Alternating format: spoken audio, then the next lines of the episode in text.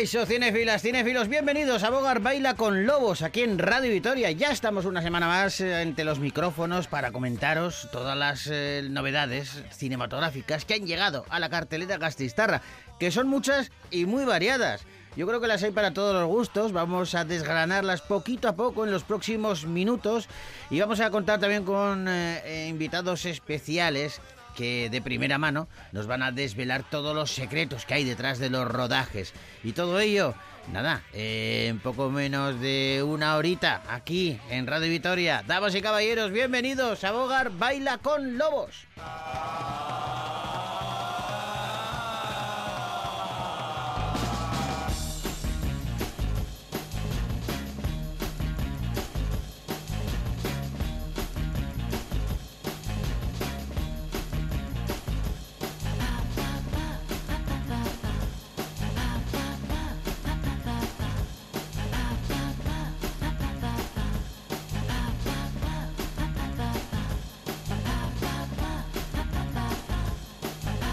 Vamos a hablar de cine y vamos a comenzar, como siempre, nuestro programa con buena música, con buenas bandas sonoras. Hoy tenemos un peliculón, Era así una vez en América. Es larga pero intensa y contiene una banda sonora repleta de joyas, como por ejemplo esta canción que interpreta el gran Phil Collins.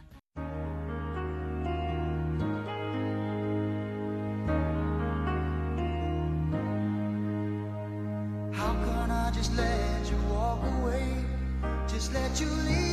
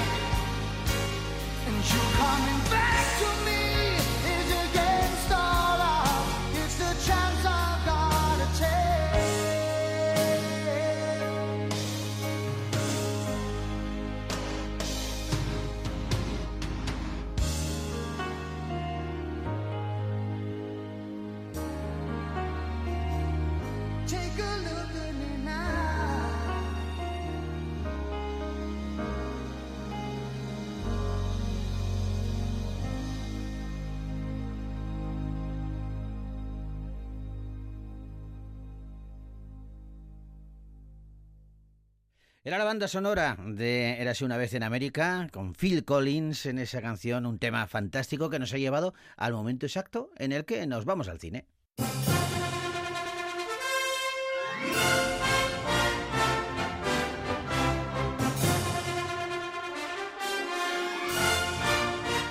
Y vamos a comenzar el repaso a las pelis que han llegado esta semana a nuestra cartelera con una propuesta original y muy atractiva. Se titula Salta.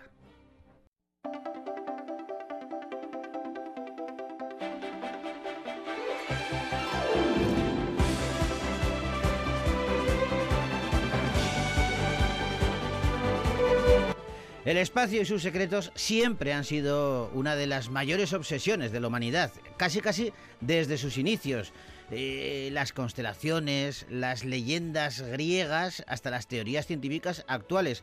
Siempre todo coincidía en que mm, aquello de viajar en el tiempo, la posibilidad de dar un salto en el espacio, atraía un montón. Bueno, pues eh, la historia de esta película de Salta se centra en la vida de dos hermanos. Teo, que dice haber encontrado un agujero de gusano, y su hermano Oscar, que no le acaba de creer. Me llamo Teo y vivo en el año 1989. Un día encontré un agujero de gusano y viajé al año 2022. Mira quién está aquí.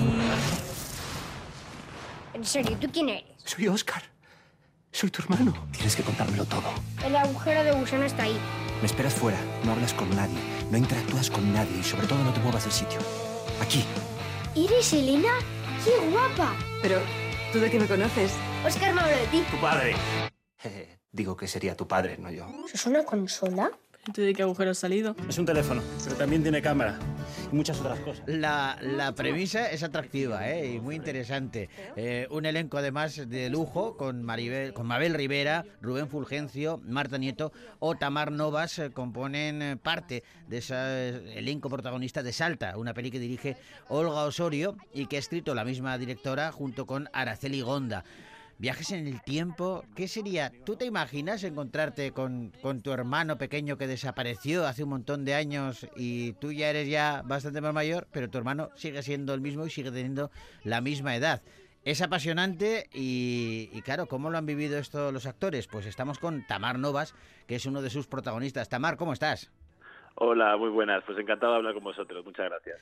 Oye, eh, yo tuve la oportunidad de ver el tráiler de, de la peli hace poquito, en, en- en otra proyección en la que fui al cine, y me quedé enamorado, porque dije, pero esto, esto lo tiene todo, tiene viajes en el tiempo, tiene aventura, tiene sorpresas, eh, hay un poquito de todo en esta peli, ¿no?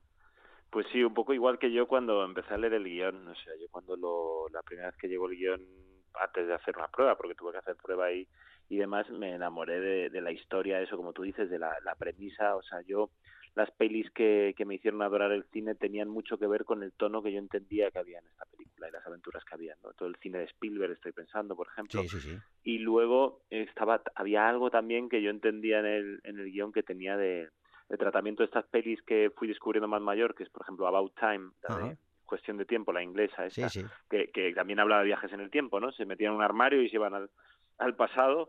Eh, me parecía que había algo ahí que aunaba mis, mis pasiones como espectador y tener la suerte de estar en una película pues de la que puedes ser fanático estés o no estés pues eh, eh, pues es una suerte y ya fue pues eso todo entendernos con Olga Ajá. y pasarlo muy bien la verdad el rodaje fue muy divertido ¿Cómo se prepara Tamar eh, eh, un personaje que vive un shock semejante como es el tuyo, ¿no? Porque claro, eh, eh, encontrarte lo que yo decía a tu hermano pequeño que desapareció hace décadas y que de pronto vuelve, pero tú ya estás más viejo y él está igual. Pues era un poco como, yo, eh, es un poco ET en el sentido de que viene un ser de, de otro planeta, en Sí. este caso de otro mundo, pero en el tiempo, ¿no? Entonces, a mí ese, ese vínculo, por supuesto que yo creo que uno se prepara con la experiencia que tiene, o sea, yo tengo un hermano mayor y creo que todo el que tenga un hermano, incluso el que no tenga hermanos, entiende que ese vínculo es muy complejo. Eh, es como, eh, creo que son las personas con las que eh, a las que más queremos normalmente y a las que a veces peor tratamos o, tratamos o tenemos más problemas no desde pequeños. Entonces pues inspirándose en, en esa en esa relación fuimos construyendo ese ese encuentro que es tan mágico no y que al final lo que sirve es para hablar de del presente. Yo creo que la película y lo que está pasando y, y por lo que está enganchando tanto a la gente es porque conmueve eh, ver esa relación, más allá de los viajes en el tiempo, que es algo muy entretenido y, y es algo que, que, nos gusta ver en el cine. Imaginar cómo habrían sido las cosas si cambiamos esto o aquello, o sea, es, es, un, es un juego maravilloso. Oye, ¿qué es lo que tiene que tener eh, un guion? Tú antes decías, ¿no? Que te, este en concreto, el de Salta, te sorprendió, nada más empezaste a, a leerlo, pero ¿qué tiene que tener un guion, una historia para que te atrape? Para mí tiene que tener un, eh, bueno, es una palabra muy grande, pero tener alma. Sí. Creo que aquí Olga Osorio, que además es su primera peli, es un reto a atreverse con algo así.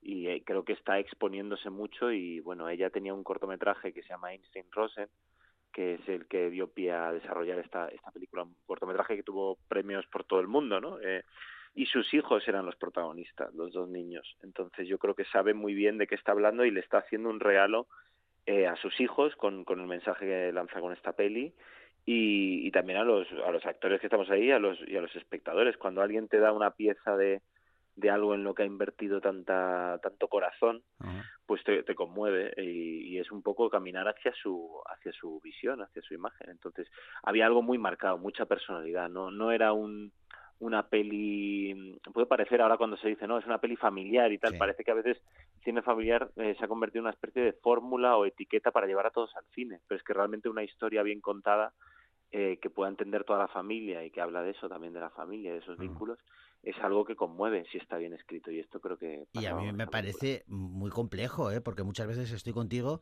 en que eh, se, se, es una fórmula tan manida lo de decir no es cine familiar que se le quita eh, valor cuando yo creo que precisamente una buena película familiar es aquella que entretiene a los más peques pero también a los adultos y a mí eso me parece que tiene mucho mérito.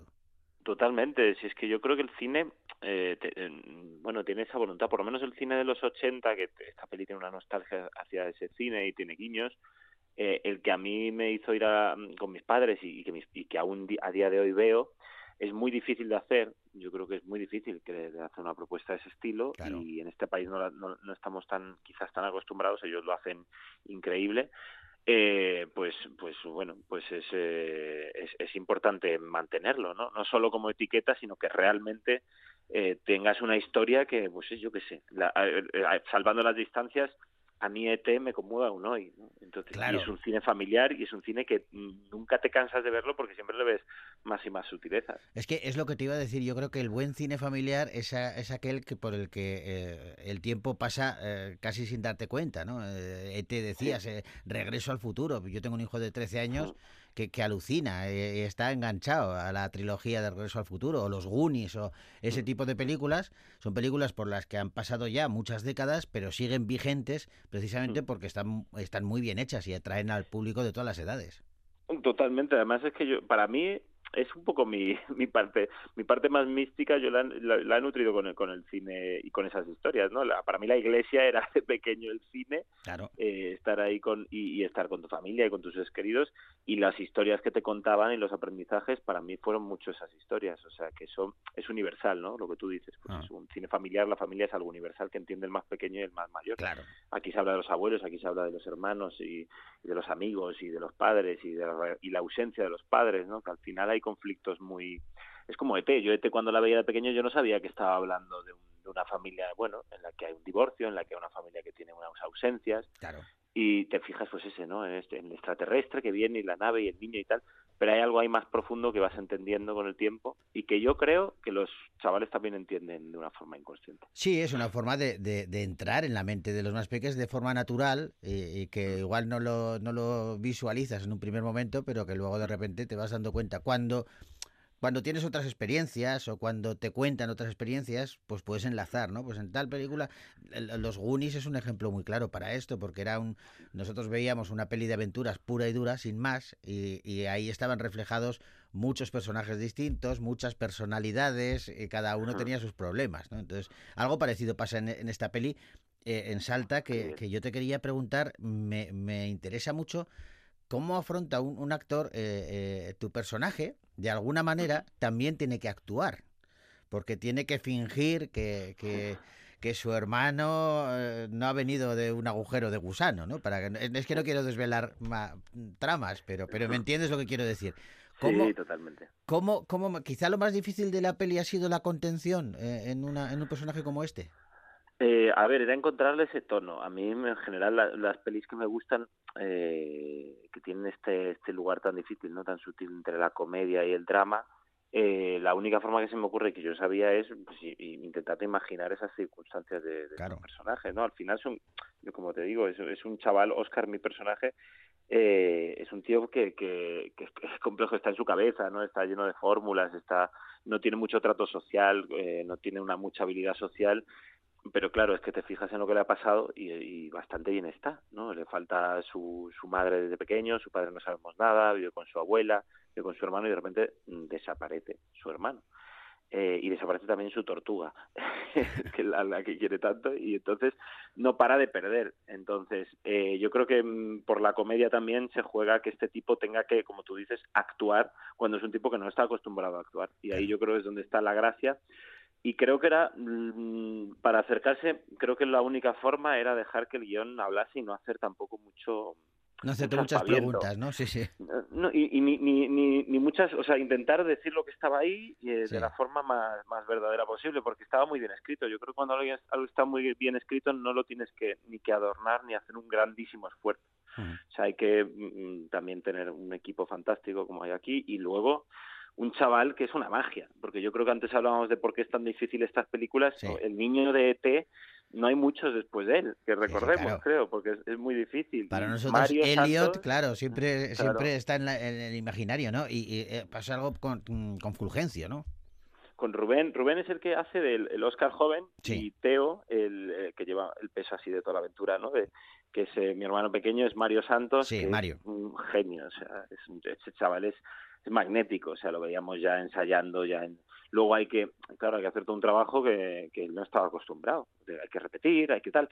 Y entonces, pero esa inocencia que, que él tiene y la facilidad para, para estar ahí, bueno, ante la cámara y que te, te derrites con, ver, viéndolo, ¿no? ¿Cómo Eh, te es ganas a un, a un chaval, a un compañero de, de, de, de- de- de película, en este caso, que es un chaval, y, y- pero que claro, que tiene un peso importante dentro de cada una de las secuencias contigo? Pues mira, yo creo que la clave precisamente es no, intentar ganar. Ganártelo, claro. Sí, porque te va, te va a pillar. Es decir, yo creo que en general los niños tienen esa la mirada, esa pureza eh, para, para identificar cuando alguien les está tomando el pelo en algún lugar, ¿no? O no se está mostrando, porque ellos son muy muy verdaderos, ¿no? Tenemos Claro, esa pureza. claro. Y por eso creo que estas pelis eh, conectan con también el niño de cada uno, ¿no? Y luego, yo creo que Olga Osorio, la directora, tuvo muy en cuenta que yo, bueno, yo fui, niño actor, de casualidad, pero Sí. lo fui. Yo, yo con 11 años hice mi primera peli y sé lo que es estar en un mundo adulto y, y a mí el verlo cada día me acordaba mucho de, pues eso, de, de, De tus la inicios, peli, claro, de, la, de la lengua de las mariposas, cuando yo veía a Fernando Fernán Gómez. Yo, mm, pues obviamente no soy Fernando Fernán Gómez ni, ni por asomo, pero a mí el, el, yo me acordaba, ¿no? De cómo miraba yo a ese señor y de y, y cómo me, y lo que me pasaba y yo digo este chaval está viviendo una experiencia que la va a recordar toda su vida. Oye, ¿y qué recuerdas que te decía Fernando Fernán Gómez? Claro, que estamos hablando de, de un maestro, ¿eh? de maestro de maestros. ¿eh? para mí es maestro hasta o sea de vida y él tiene unas memorias que son el tiempo amarillo sí, que para sí, mí son de, de cabecera a mí Fernando Fernán Gómez me acuerdo que tenía esa claro todos recordamos sabemos como esta fama de, de mala leche no Sí. que él mismo se esforzó en trabajar como decía pero con nosotros estaba siempre de broma. Yo me acuerdo de que decía alguien me quita a estos niños de encima como de broma no todo el rato nos reíamos mucho tanto Manuel Lozano el protagonista como yo y, y era un gusto verle o sea es como un sabio. Eh, no sé, me creo que era un tipo que, que, que conocía a la gente, que sabía estar con la gente, que sabía tratar a un equipo y que por eso pervive su, su, en, la memoria de todos, claro. Sí, claro, no, tú, tú has dicho, un sabio me parece que le, define a la, a la perfección. Oye, estamos hablando, volvemos a Salta, esa peli que no me canso de recomendar esta semana para que vayáis a verla a los cines, que, que os, que os lo vais a pasar fenomenal. Eh, claro, hablamos de una película en donde hay muchos elementos, pero uno de ellos, el primordial, es la ciencia ficción. Porque hablamos de esos agujeros de gusano que te permiten de alguna manera viajar o dar saltos en el tiempo.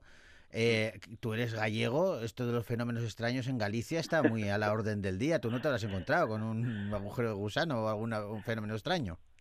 Pu- Pues no, pero sí que nosotros, yo con el tiempo, mira que siempre me he considerado escéptico Ah, eh, o, o por lo menos practicante eh, de intentar mm, ver la realidad, pero es verdad que hay cosas que, que pasan que, que prefiero mantener con, con, bueno, con respeto hacia el misterio. Claro. O sea, a mí hay cosas, eh, yo no he visto nunca una la Santa Compañía, no la Sí. he visto ni, o sea, no he visto espíritus y demás, pero sí que a veces uno piensa que alguien le va, le va cuidando. Yo pienso en esta, en mi primera peli, fue un golpe de suerte, en luego tiempo, en cuando hice Mar Adentro, que Mabel Rivera hizo de mi madre, y me regaló el viaje a ninguna parte que luego pude hacer en teatro, que me, me encontré con una con una dedicatoria de Mabel en ese momento, eh, que era como viajar al pasado, y hoy estoy presentando una peli en la que ella hace de mi abuela. Claro. Entonces, para mí eso es un fenómeno, no sé si paranormal, pero que, que, que me hace tener pues cada vez más pensamiento de que Meigas, Ailas.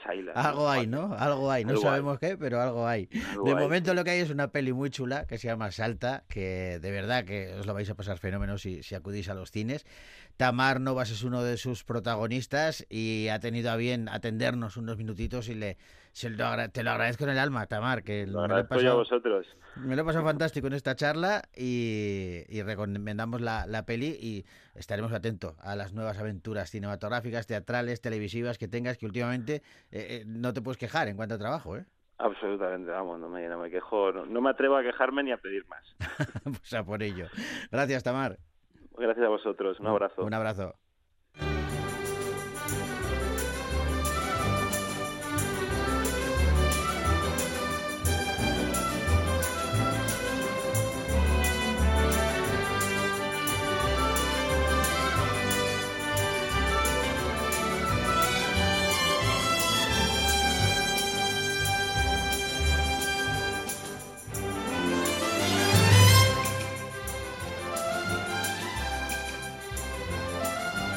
Continuamos en Bogar Baila con Lobos y hacemos una breve paradita musical. Ha sido una charla interesante la que hemos mantenido con Tamar Novas y esa peli salta que a mí me llama mucho la, la atención, pero también me llamaba la atención y hablando, hablamos de ciencia ficción en esta ocasión.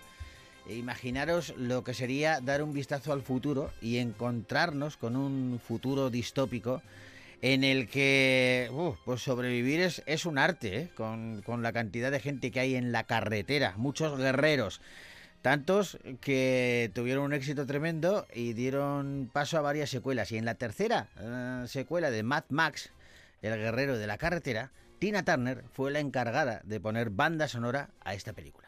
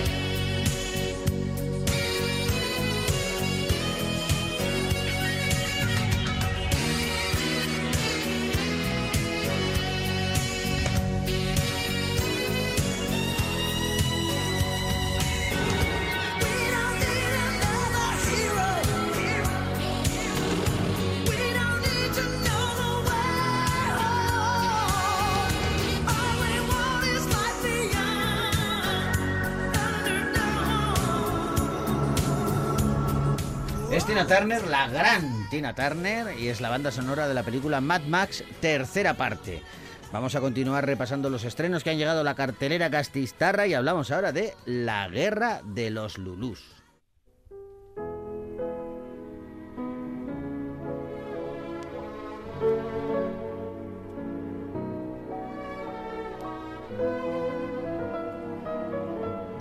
En los albores de la Primera Guerra Mundial, cuatro amigos inseparables, Lucas, Luigi, Lucien y Ludwig, forman la banda de los Lulús. Estos huérfanos están siempre dispuestos a unir sus fuerzas para enfrentarse a la banda rival de Octave o para escapar de la vigilancia del abad Turpin.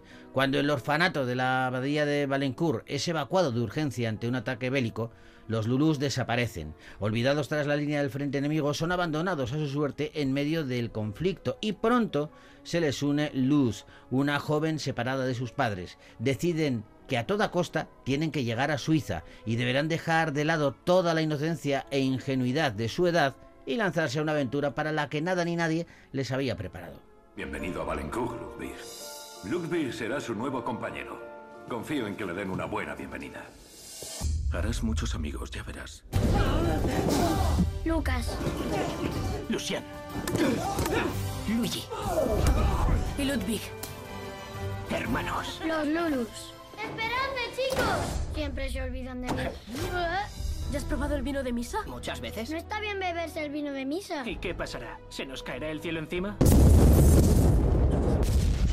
Ya os lo dije. Nunca nadie me hace caso. Estamos en guerra. Jan Samuel es el guionista y el director de La Guerra de los Lulús, una peli que protagonizan Tom Castaig, Leonard Fouquet o Martin Gross, entre otros. Y esta guerra forma parte de una colección de álbumes escritos y dibujados por Hardot y Regis Sautier, que a pesar de que tienen un tono infantil, pues dicen mucho al público adulto. Y el director es, como has dicho, Jan Samuel, que ya rodó la última versión de La Guerra de los Botones y en también mostraba una colección, pues eso, de chavales un poco espabilados y tal, mm, frente a los adultos eh, que en esa ocasión también eran poco agradables.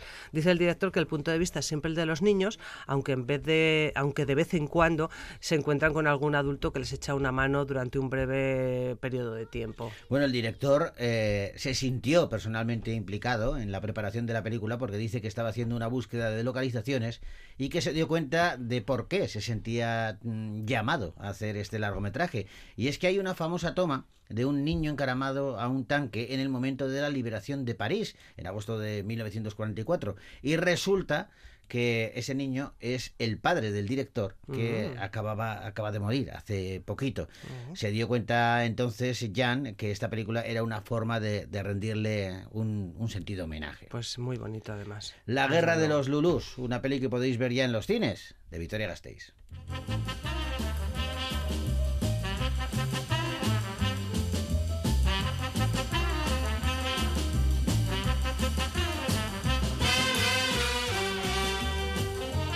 Y vamos ahora con una comedia de Jaime Chavarri que se titula La manzana de oro.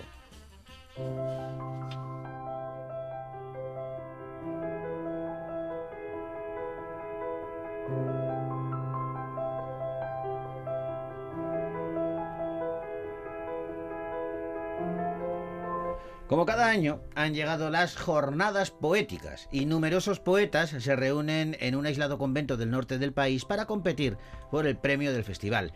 Este año la llegada de un invitado o una invitada, mejor dicho, inesperada, pues va a hacer que, que todo, que todo se sacuda. Y es que puede ser que alguien haya plagiado su obra. Y más preguntas, ¿qué hace un rapero en estas jornadas poéticas? Bueno, pues eh, estas cuestiones que surgen en un fin de semana extraño son las que dan vida a la manzana de oro. Hola, Sagrario. Hola, Nivia, hija. Hola. ¿Es una mano con vuestras cosas? Nada me gustaría más. Me refiero al equipaje. Guillermo, Guillermo. Ese señor es el último poeta antifranquista vivo. ¿Y eso es bueno? El tema de nuestros trabajos en el Congreso este año es la trascendencia. Tú y yo teníamos algo pendiente desde el año pasado, ¿no? ¿Así? Nivea belleza, que como el fuego quema. La manzana de oro es eh, una adaptación de la novela Ávidas pretensiones del escritor Fernando Aramburu, que en esta ocasión eh, ha dirigido y adaptado Jaime Chavarri junto a José Ángel Esteban y que protagonizan, entre otros, Sergi López, eh, Roberto Rodríguez, eh, Roberto Enríquez, perdón, Carla Campra o Marta Nieto. Y después de 17 años sin, sin hacer cine, Jaime Chavarri vuelve con, con esta película. En estos 17 años que ha estado sin rodar, ha estado escribiendo, ha estado ah, hablando eh, consigo mismo sobre la relación del escritor con su talento. Dice él mismo que dio la casualidad de que en estos 17 años que ha estado apartado, él había escrito un guion sobre el tema de la literatura y la relación, como te decía, del escritor con su, con su talento. Y pensé, dice, que si podía hacer una adaptación libre, pero muy, muy libre, me podía gustar. Y se pusieron a trabajar sobre este libro. Bueno, pues La manzana de oro, una peli que podéis ver ya en los cines de Victoria Gasteiz.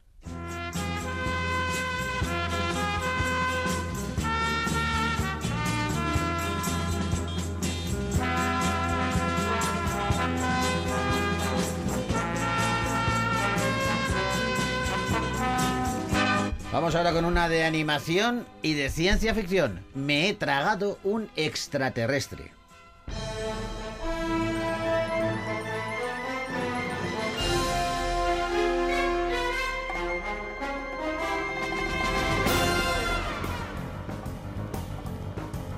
Norman es aparentemente un adolescente normal.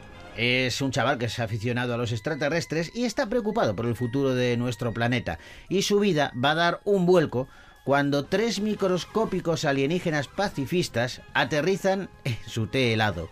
Le van a reclutar a él y a sus amigos para salvar al planeta del villano intergaláctico Zoldart, que a su vez ha tomado el control de su directora, la señora Worthington, y de otros dos profesores. Zoldart no se va a detener ante nada para conseguir que su flota de droides invada la Tierra y domine a los humanos que la habitan. La historia transcurre en tiempo real y tras una breve presentación de todos los personajes, toda la acción de la película se desarrolla en la escuela y sus alrededores en una única narración.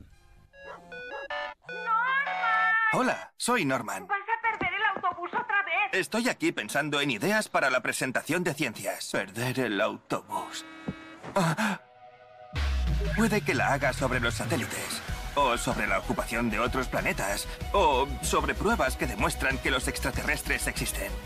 O puede que la haga sobre Charlene. Norman, Es la chica que me gusta. ¿te encuentras bien? Estás un poquito raro. Creo que voy a hablar de la vida en otros planetas. Sí, porque creo que los extraterrestres son los únicos que pueden solucionar el lío en el que hemos metido al planeta.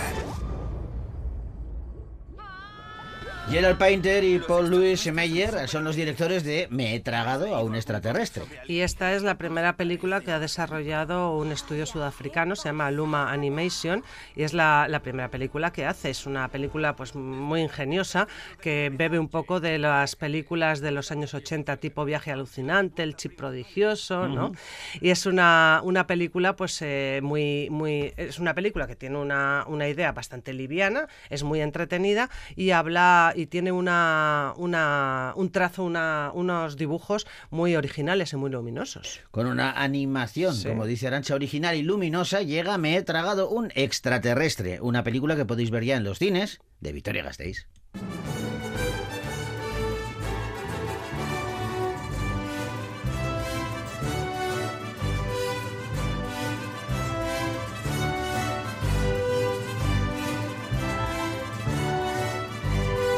¿Y qué os parece si hablamos ahora de notas sobre un verano?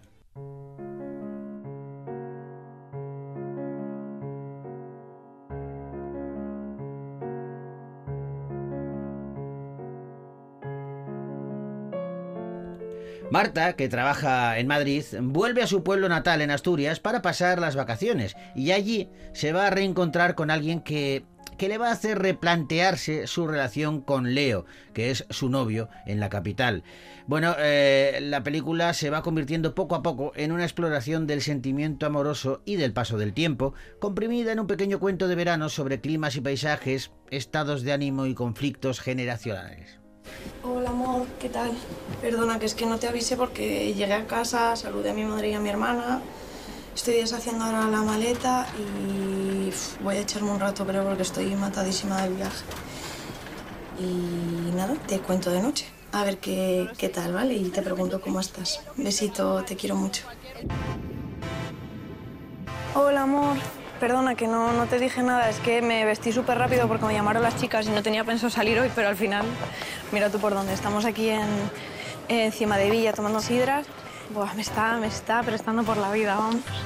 Diego Llorente es el guionista y el director de Notas sobre un verano, una película que protagonizan Ana Santos, Katia Bordado, Álvaro Quintana, entre otros. Es la tercera película de Diego Llorente y dice que para él esta película es sobre todo la larga respuesta que se da Marta, la protagonista, a la pregunta de quién soy yo. Y es esa pregunta la que nos hacemos todos, eh, compartida con el resto de la humanidad, casi en cualquiera de las fases, en cualquiera de las fases de, de la vida. Mm, Pues eso tiene interesante. Notas sobre un verano, un largometraje que podéis ver ya en los cines, de Victoria Gasteiz.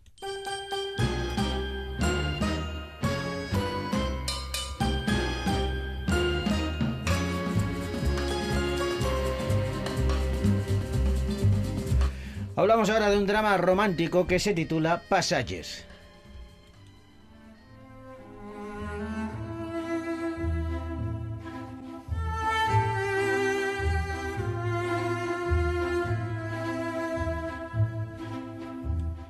El cineasta Thomas vive en París con su marido Martín y son, bueno, pues aparentemente felices. Sin embargo, Thomas se involucra en un romance con la joven profesora Agathe, lo que le supone cruzar una línea roja en su relación con Martín.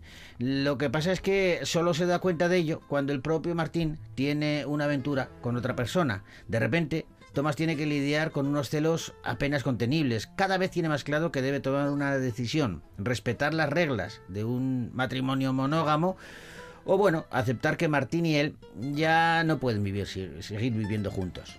¿Sabes lo que hice anoche? No, pero fuera lo que fuera, pareces muy excitado.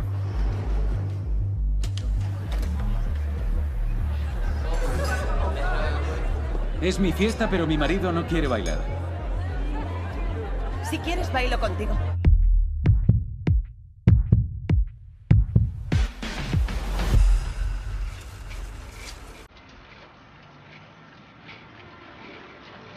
Ira Sachs dirige esta película que protagonizan Franz Rogowski, Ben Winslow o Adele Exarchopoulos, entre otros. Ira Sachs es, por ejemplo, también el director de películas como El amor es extraño o Verano en Brooklyn. En esta narra un triángulo amoroso bisexual eh, en una película que ha tenido mucho éxito en los festivales de Sundance y de Berlín y además también ha sido famosa por la polémica por haber sido calificada para mayores de 17 años y el director ha tachado esto de censura. Eh, él dice que quería hacer una película sobre el placer, las relaciones, la ternura, eh, pero también quería hacer una película de suspense. Y para él el triángulo amoroso crea inmediatamente una especie de tensión, que es lo que mantiene la intriga eh, e impulsa la historia. Bueno, pues eh, una peli interesante, cuando menos. Pasaches, un largometraje que podéis ver ya en los cines, de Victoria Gasteiz.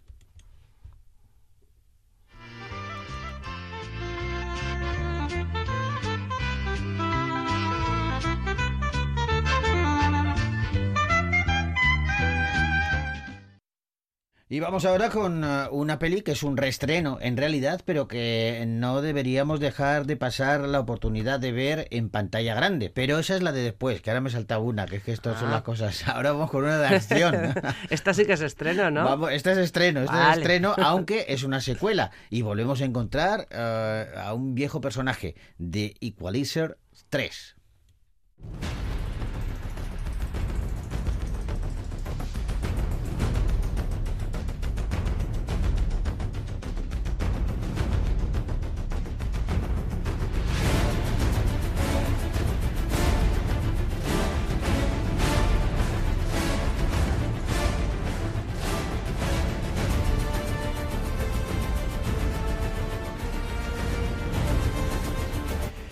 La tercera entrega de The Equalizer y el capítulo final de la saga. Esta vez encontramos al implacable Robert McCall disfrutando de una vida tranquila en el sur de Italia. Allí, después de haber dejado atrás eh, y dejar apartarse completamente de sus arriesgados trabajos para el gobierno, bueno, pues está disfrutando de su jubilación y también echando raíces, conociendo nuevas personas que le rodean y con los que de alguna manera está construyendo un vínculo. Pero todo va a cambiar al descubrir que la vida de esas personas está bajo el control de la mafia italiana. Esta nueva clase de violencia que le va a amenazar, bueno, pues no asusta en absoluto a McCall, que decidirá convertirse en protector y vengarse por todos los crímenes cometidos. Nueve segundos. Es lo que te doy para decidir tu suerte. Chao, Roberto. Roberto, dime, ¿qué hacías en tu país? Trabajar para el gobierno, pero ya estoy jubilado.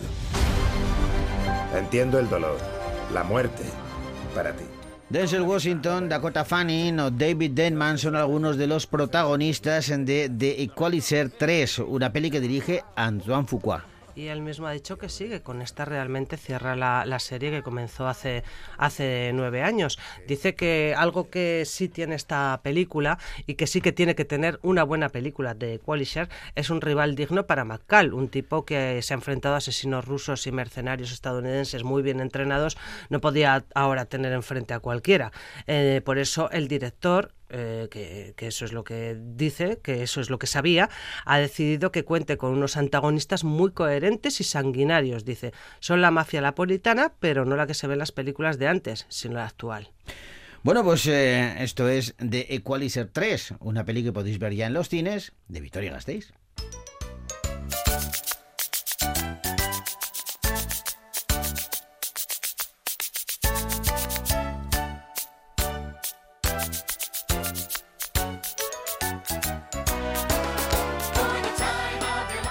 Ahora sí, vamos con ese reestreno del que os hablaba. La peli se estrenó hace ya un montón de tiempo, concretamente el 8 de octubre de 1973, pero vuelve a la pantalla grande El espíritu de la colmena.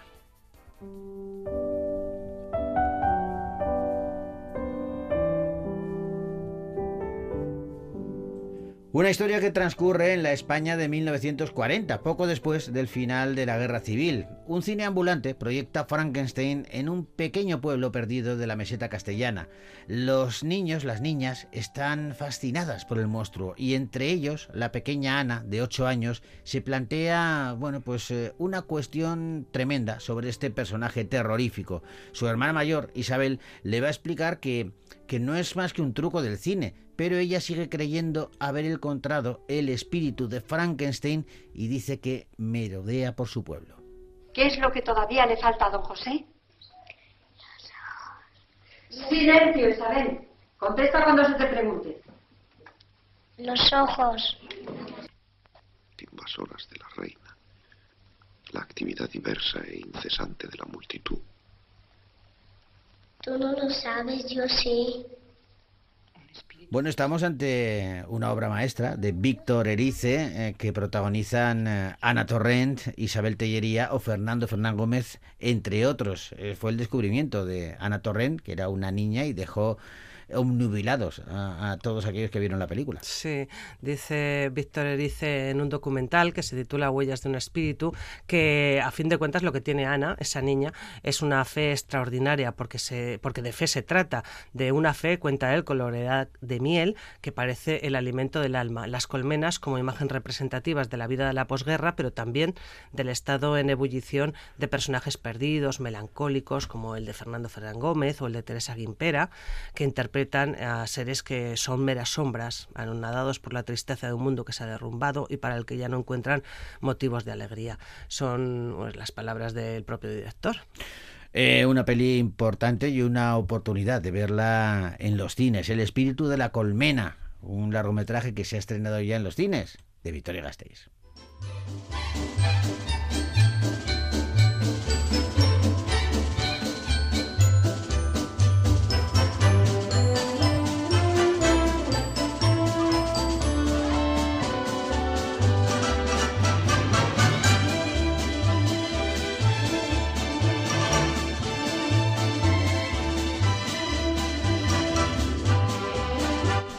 Hoy hemos hablado de todo un poquito. Fíjate, hablábamos Sí. ahora del Espíritu de la Colmena, una peli de 1973 que tenemos oportunidad de redescubrir en pantalla grande.